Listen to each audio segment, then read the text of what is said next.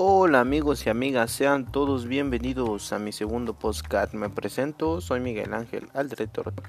Soy estudiante de la Escuela Preparatoria Oficial número 274 y en esta ocasión les voy a hablar acerca de lo que es una comunidad virtual de negocios. Comenzamos.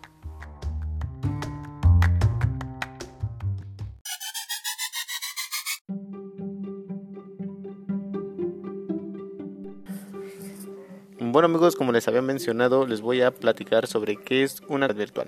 Bueno, pues esta se define de forma general como un conjunto de personas que comparten un interés común o un conjunto de ellos se reúnen en torno a él y se relacionan a través de medios virtuales o redes sociales. Estas ya pueden ser Facebook, Instagram, WhatsApp, eh, etc. De esta forma, un foro o una lista de distribución por mail un blog o un grupo dentro de una red social, se puede generar una comunidad virtual, como les había mencionado.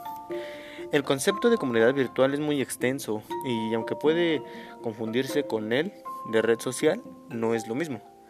Como diferencia principal, las comunidades virtuales son más específicas y concretas, aunque pueden generarse de manera espontánea y habitual, es que sean organizadas o impulsadas por perfiles concretos vinculados o no a un negocio online.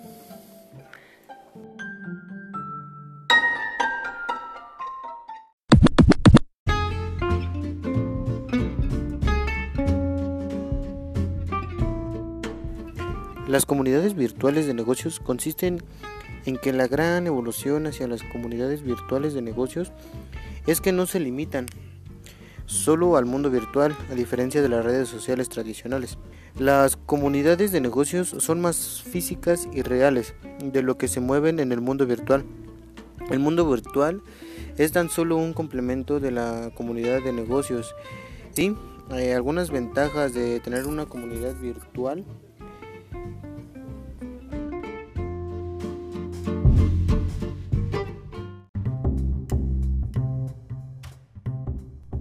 Una comunidad virtual de un negocio online puede generarse para fines muy concretos o desarrollarse en torno a actuaciones comerciales puntuales. Se diferencian funciones básicas de una comunidad virtual activa de un negocio online.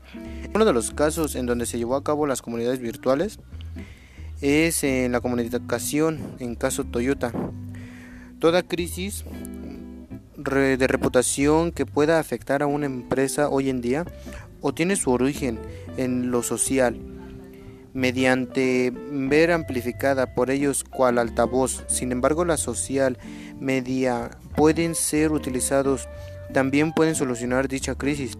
En este es el caso del fabricante de automóviles Toyota, que hace ya un par de años se enfrentó con una crisis de dimensiones colosales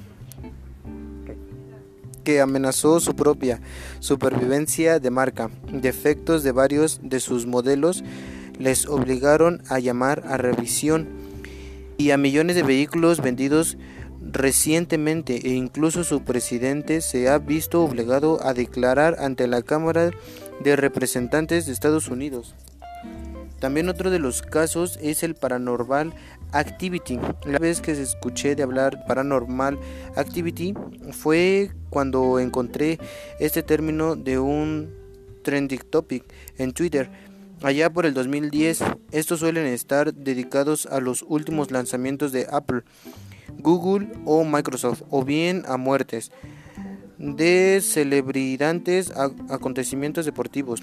Por ello, ver algo tan hake como los usos paranormales me llamó la atención.